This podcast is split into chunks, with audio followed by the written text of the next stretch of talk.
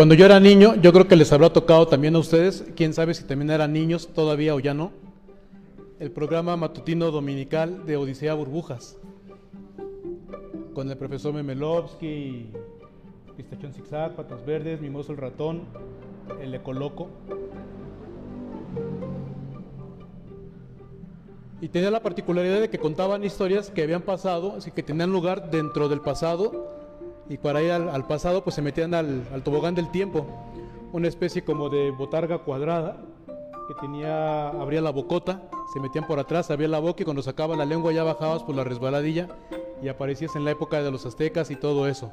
O te metías a una historia que pasaba en un libro, decías el Quijote, por ejemplo, por no decir eh, la, este, la, Divina Comedia de Dante, metías el, el, exprimidor, el libro en el exprimidor, una prensa conectada a una especie como de refrigerador y te metías al mundo del libro. Entonces, la Divina Comedia no la meta porque vayan ustedes a salir en el infierno, pero... pero por ejemplo, metíamos el Quijote, lo metíamos a la prensa, nos metíamos al exprimidor y cuando salíamos ya estábamos en el mundo del Quijote y lo que ahí pasaba pues era parte del mundo del relato, no de nuestro mundo. Con los evangelios pasa lo mismo, hay que entrar al mundo del relato como si tuviéramos el exprimidor de libros de Odisea Burbujas y no pensar que lo que pasa dentro del mundo del relato es lo que pasó en el mundo científico, historiográfico y racional en el que nosotros vivimos. Todos los narradores, como los directores de película, tienen su manera de contar historia y de provocar un impacto en nosotros, de golpearnos literalmente con lo que nos están contando, en primer lugar en el corazón, con las emociones, y en segundo lugar la inteligencia. Se parece un poquito a lo que son los recursos narrativos, ¿se acuerdan cuando éramos igualmente niños, más o menos por esa época, la versión de moda de Batman y Robin, que salía en la televisión y cuando se peleaba Batman eh, con Robin, eh, con, con el guasón, con el pingüino, con Gatúbela, salían etiquetas como los stickers del WhatsApp del día de hoy o del Telegram. Entonces había un golpe y salía ¡pum! ¿No? Dabas otro golpe y salía ¡zas! Era una manera de darnos a entender que la pelea era intensa. En el mundo de los evangelios también hay como stickers del WhatsApp. La estrella de Belén, por ejemplo, es como un sticker te metes al mundo del relato, ves una estrella para que pienses una cosa. El mundo del relato, para que no vayan a decir, ¿será el cometa Halley? ¿Será la conjunción de Júpiter con Saturno? ¿Será un ovni, como dice Jaime Maussan? Olvídense, no es nuestro mundo científico, racional, astronómico. Es el mundo del relato. Ya nos metimos al exprimidor del Evangelio. Y en este mundo las estrellas son el símbolo de la sabiduría pagana. Los sabios de Oriente no son magos. Nosotros, San Jerónimo tradujo mago y nosotros pensamos en el maguito Roddy, en Merlín, en Dumbledore, en Harry Potter. Pero no es así. No, como Mafalda que tomó una hoja, le puso una X, la dobló, la metió en un sobre, le puso 3X, la llevó al buzón y dijo, lo bueno que los magos son magos, sino cómo sabrían leer las cartas de los niños analfabetos. Analfabetas. Entonces no se refiere a mago de chimpumpan, tortillas, papas. Es sabio. Hoy diríamos astrónomo. Personas que de Babilonia, de aquella época, de Persia, de lo que ahora es Irán, Irak, que querían encontrar a Dios leyendo el cielo. Así como la gente que todavía busca su horóscopo, que piensan que las estrellas comunican la voluntad de Dios. El evangelista es un narrador extraordinario, finísimo, recurre a la ironía y él pertenece al pueblo judío, está orgulloso de pertenecer al pueblo que tiene las escrituras, que contienen el testimonio de cómo Dios vino a buscar loca y apasionadamente a su pueblo para casarse con él con ternura, con misericordia y con fidelidad por los siglos de los siglos. Y no era como los paganos, que no tenían las escrituras y buscaban, creían encontrar a Dios en el cielo. Y por más que leyeran el cielo, nunca iban a encontrar a Dios, porque Dios no se revela en primer lugar en la naturaleza, sino en nuestra propia historia, en nuestra vida. lo que le dolía y reprocha la floritura, la elegante ironía del evangelista es que el pueblo judío, los sacerdotes de Jerusalén, que tienen las escrituras y las conocen y las han leído y las han estudiado, no se mueven ni medio centímetro para ir al encuentro de aquel en el que Dios se ha querido manifestar plenamente. Y bueno, ya no digamos, es una denuncia contra el imperio romano en Herodes, que desnuda la ambición y la violencia homicida que hay en los sistemas políticos arrogantes, dictatoriales, que quieren estar usurpando el poder eternamente. En el mundo del relato ya conocemos la genealogía de Jesús, sabemos que es descendiente directo del rey David, por lo tanto a él le toca ser el rey, y Herodes pues es el usurpador. No tiene legitimidad para ser el rey de los judíos. Es espurio, como se decía antes, y por eso mata. No tiene con qué defender, no tiene nada para defender su poder, ocupar el cargo y el título de rey de los judíos. Ni judío era Herodes, era extranjero. Se parece mucho la escena a la iglesia de nuestros tiempos. A mí me encanta. No es que quiera mortificar, ni exhibir a nadie, ni, ni nada por el estilo, pero siempre por afanes meramente, estrictamente estadísticos. Siempre hago algunas preguntas, así como para saber por dónde va la iglesia. Por ejemplo, ¿en, qué, en cuál de los cuatro evangelios aparece el relato de los sabios de Oriente? Y conste que acabo de decir, nomás es para ver si pusieron atención. Pero aunque no hayan puesto atención.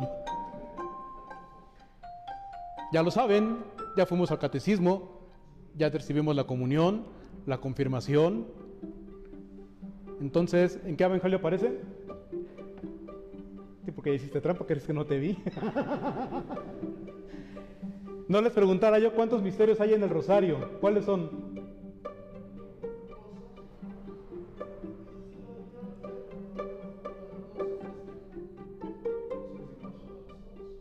¿Lo ven? No sabemos todas las tradiciones. Si les pregunto por el tercer secreto de Fátima, ahorita más de uno me levanta la mano y me dicen qué consiste. Si yo les pregunto por devociones, por tradiciones, hasta por supersticiones, si les pregunto qué, qué signo del zodiaco son, todos responden. Lo sabemos todo. Menos en qué evangelio aparece el relato de los pastores y de los ángeles que cantan cuando Jesús nace en Belén, que aparece en el evangelio de ¿Lo ven? Somos como los sabios de Oriente. No tenemos contacto con las escrituras. No estamos acostumbrados. Venimos arrastrando una tradición de muchos años, cientos de años, en los cuales la iglesia no nos dejaba leer la Biblia. Ahora que ya nos dan permiso, pues ya ni quien quiera. ¿Para qué? Pues si ya no nos dejaron. Ni los curas. No digo nombres, pero... Se uno cuenta, ni los curas leen la Sagrada Escritura. Va, la iglesia nos hizo ya una colección, un compendio de textos bíblicos para que también los curas los lean. Es vergonzoso esto.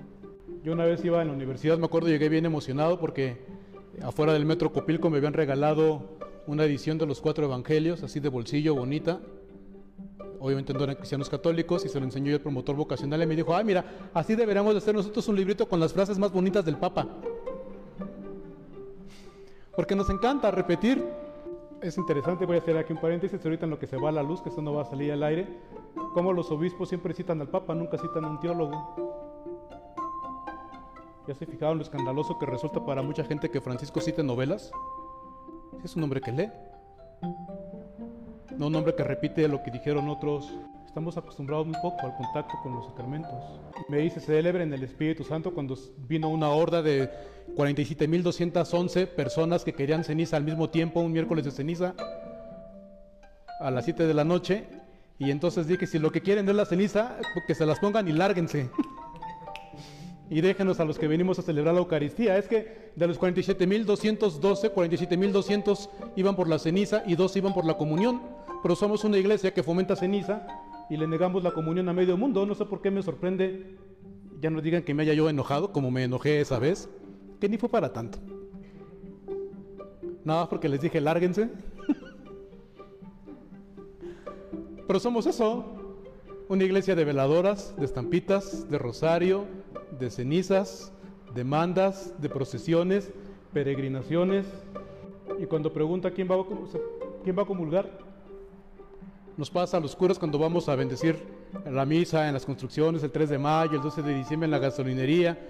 Ay, voy yo cargando todo mi kit. Y preguntas, ¿quién va a comulgar? Hay 27 personas y nadie levanta la mano. Dices, para esa gracia mandó el sacristán. Pero tampoco lo promovemos. Cuando alguien viene a comulgar, lo primero que decimos es, ¿ya te confesaste? ¿Ya cumpliste la penitencia? ¿Te arrepentiste de corazón? ¿Contrición sincera? La versión última del acto de contrición. Nosotros mismos disuadimos. Somos como los sacerdotes de Jerusalén. Tenemos las escrituras, pero dejamos que el pueblo siga todas las estrellas que se aparezcan en el camino, menos la de Dios. Y no es que estén, decir, yo entiendo que Dios aparece en todos lados. Yo entiendo que lo hacemos de buena voluntad y de todo corazón y nuestras mandas, las veladoras, los sacrificios, la ceniza y tacataca, ¿no? Hasta yo me la pongo también, por supuesto, pero es insuficiente.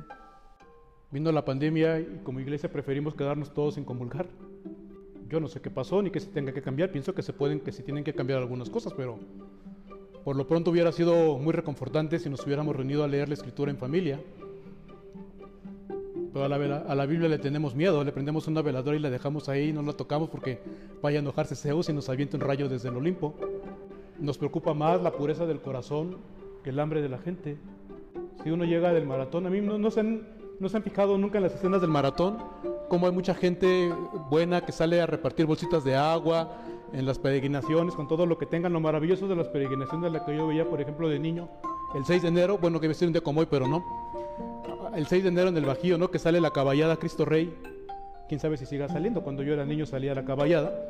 Entonces iban con caballos y salía la gente de los pueblos a la orilla de la carretera a repartir manzanas, naranjas, sándwiches, tortas, bolsitas de agua. Eso era lo bonito de las peregrinaciones, del espontáneo con que salía la gente a alimentar a los caminantes.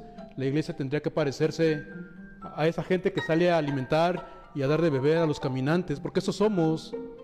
Imagínense lo ridículo que, que fuera que, que es. yo vengo así todo sediento, cansado, con hambre de caminar 27 mil kilómetros.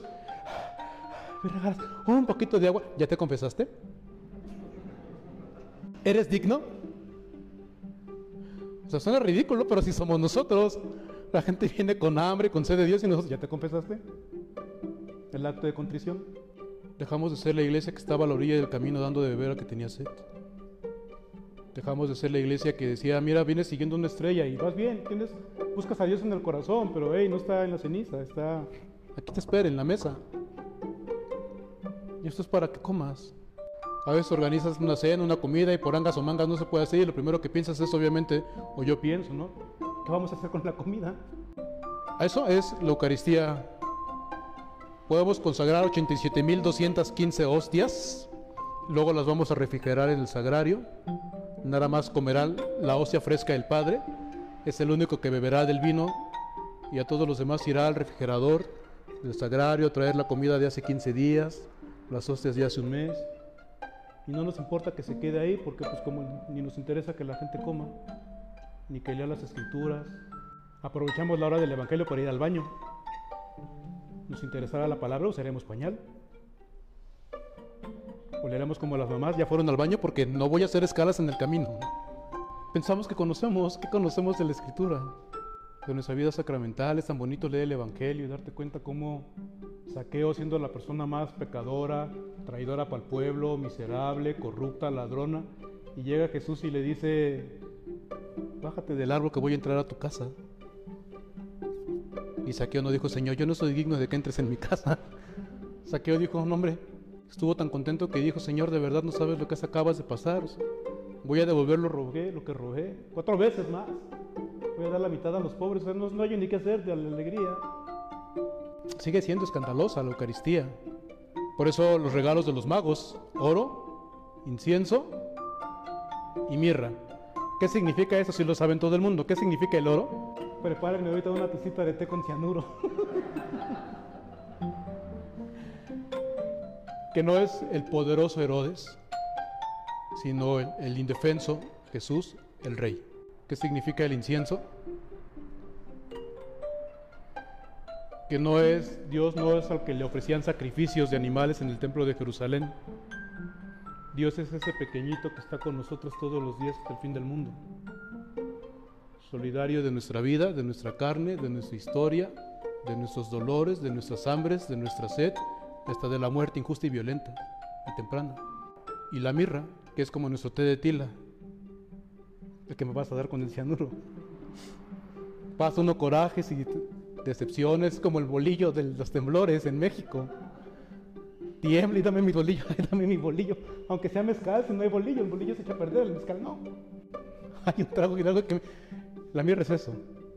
El bolillo después del temblor, aunque sea el mezcal, el trago para pasar el susto de decir que un hombre pequeño, impotente, débil, crucificado, asesinado, fracasado, abandonado, ridiculizado, caricaturizado, eso es Dios. Espanta, que además partido se pone en nuestras manos espanta, que quiere nuestra vida, no ponernos a prueba. Eso espanta. Que viene corriendo, como las señoras de Aldama, a darnos de comer y de beber porque sabe que venimos cansados. Ni tantita intención tiene de juzgarnos, ni de etiquetarnos en buenos y malos, en dignos e indignos. Lo mueve el corazón. En fin, no sé a qué hora se nos olvidó. Eso está en el mundo del relato. A nosotros nos toca traerlo a la historia. Dejarnos acompañar, reconocer como Señor, Rey al crucificado y entender que eso, un Mesías, Dios crucificado, es el mayor regalo que Dios dio para la humanidad.